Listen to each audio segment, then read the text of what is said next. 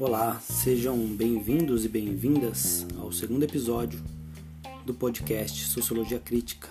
Eu sou Ricardo Normanha e hoje a gente vai falar um pouquinho sobre o porquê da sociologia crítica, por que esse adjetivo crítico, por que não só sociologia. E aí, para isso, a gente vai precisar entender um pouquinho o contexto em que surge a sociologia uh, e por que é preciso lutar e defender uma sociologia crítica, que não seja simplesmente uma sociologia acadêmica institucionalizada.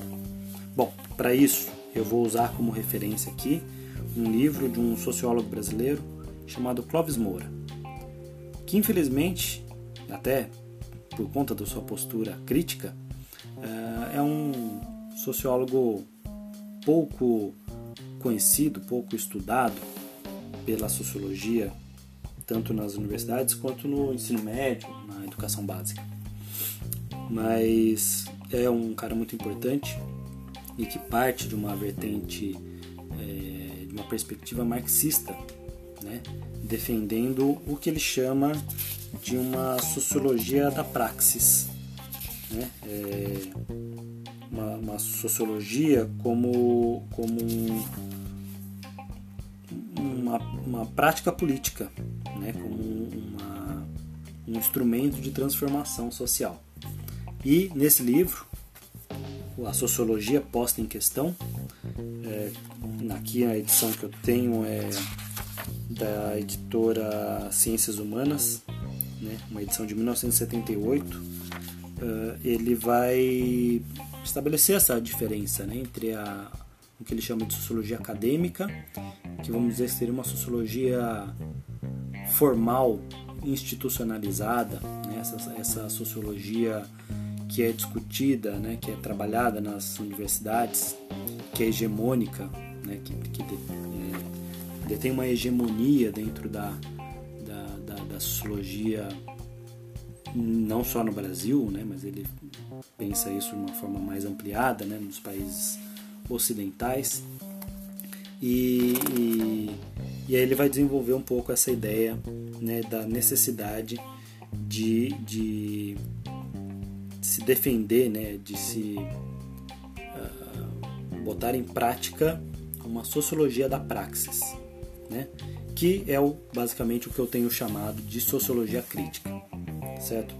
Bom, para isso, né, essa, o desenvolvimento da, da, do raciocínio aqui do Clóvis Moura, é que a sociologia, quando ela surge como uma disciplina acadêmica, como, como um campo do conhecimento científico, surge é, num contexto de grandes transformações políticas, econômicas, sociais que, uh, que assolavam né, a, a Europa na, num, num período extenso que a gente pode pegar ali do século 17 até o final do século 19.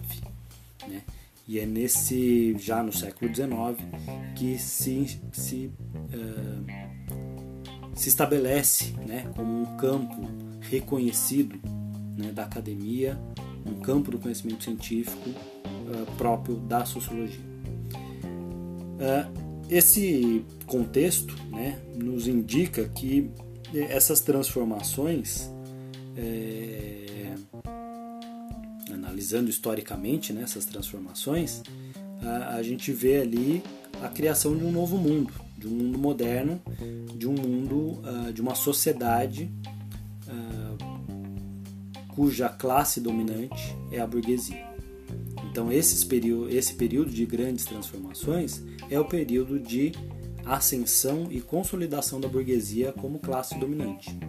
Então o que se vê nesse período, né, e essa é a tônica uh, da, da, discussão da sociologia uh, quando ela surge como uma disciplina é, é, acadêmica, né, institucionalizada, é justamente compreender e dar sentido para a constituição dessa nova sociedade uh, que é a sociedade burguesa, sociedade capitalista. Tá? É, a sociologia ela surge sob forte influência do positivismo, né, que, que traz um discurso científico, cientificista né, uh, e de aparente neutralidade né, no, no, uh, no, que tange as questões sociais. Então, uh, é um olhar científico pretensamente neutro, objetivo, né, e, e se estabelece, né, e a sociologia se estabelece né, sob essa influência positivista né, primeiro com Augusto Comte e depois com Emile Durkheim, né, como a, essa ciência que estaria isenta né, de, de interesses, mas que ao final e ao cabo ela uh, atende aos interesses dessa sociedade burguesa que se consolidava. Né? Então ela atende às necessidades de manutenção da ordem social. Né? Não é à toa que o lema uh, mais conhecido do positivismo, que é o lema que estampa a nossa bandeira, é ordem e progresso. Né? Então, a ordem, a manutenção da ordem, leva ao progresso, à evolução, ao desenvolvimento. E é sobre esse signo da ordem e do progresso que vai surgir a sociologia como um campo do conhecimento científico, né? um campo institucionalizado na academia, na universidade é essa sociologia que se institucionaliza como uma, uma justificativa da sociedade burguesa, como uma, uma, um esforço de compreensão da sociedade burguesa né, e de manutenção da ordem burguesa, que o Clóvis Moura vai chamar de sociologia acadêmica. Né? É ela que se institucionaliza, é ela que vai criando raízes nas universidades e ela é a que uh, se estabelece como um, um, saber, né, como um campo hegemônico do conhecimento, um, um, como a sociologia hegemônica. Tá?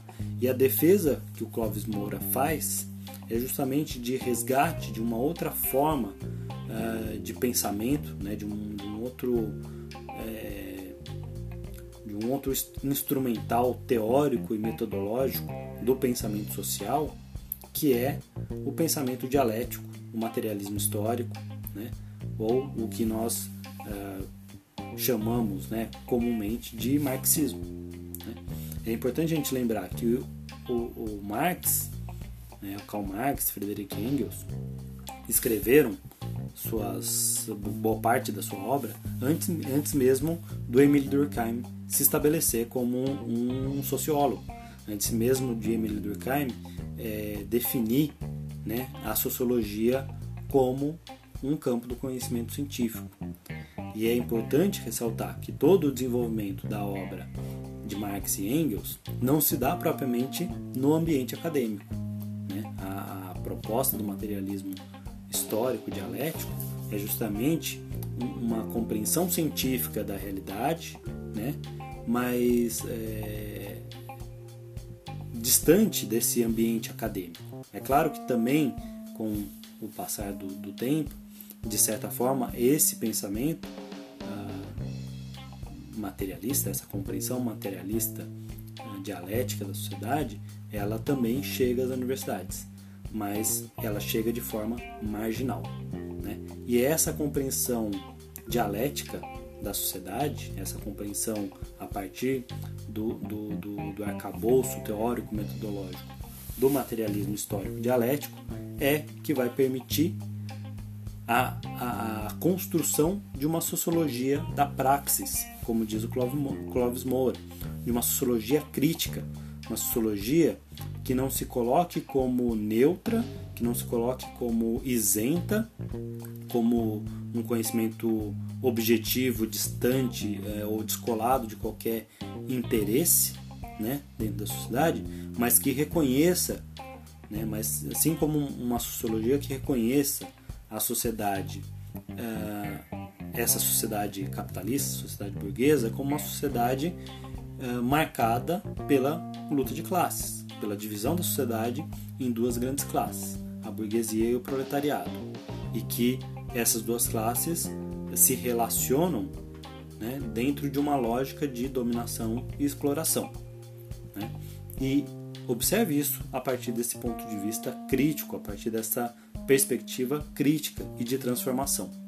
Por isso que esse podcast né, vai se dedicar a, a, a, a perspectiva sociológica que adota esse instrumental, esse arcabouço teórico-metodológico, uh, materialista, histórico, dialético, o marxismo, é, da, tanto da, da, dos referenciais da obra do próprio Marx e Engels, mas também de todos os outros uh, pensadores marxistas que vieram na sequência, que vieram depois de Marx e Engels.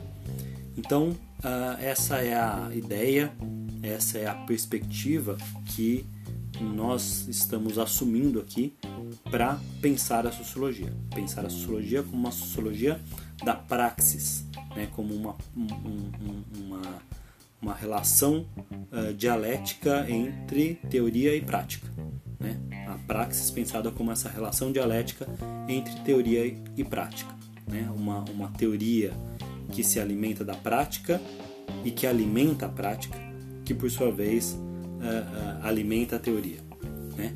Então, essa relação dialética entre teoria e prática é o, o, o, o norte, é o, a concepção fundamental que, uh, que, que, orienta né, essa, essa perspectiva sociológica uh, que nós adotamos e que será discutida aqui nesse podcast. Espero que gostem e fico aberto aí a sugestões de temas para se discutir, a debates, a conversas uh, que podem ser úteis dentro desse nosso espaço. Um grande abraço e até o próximo episódio.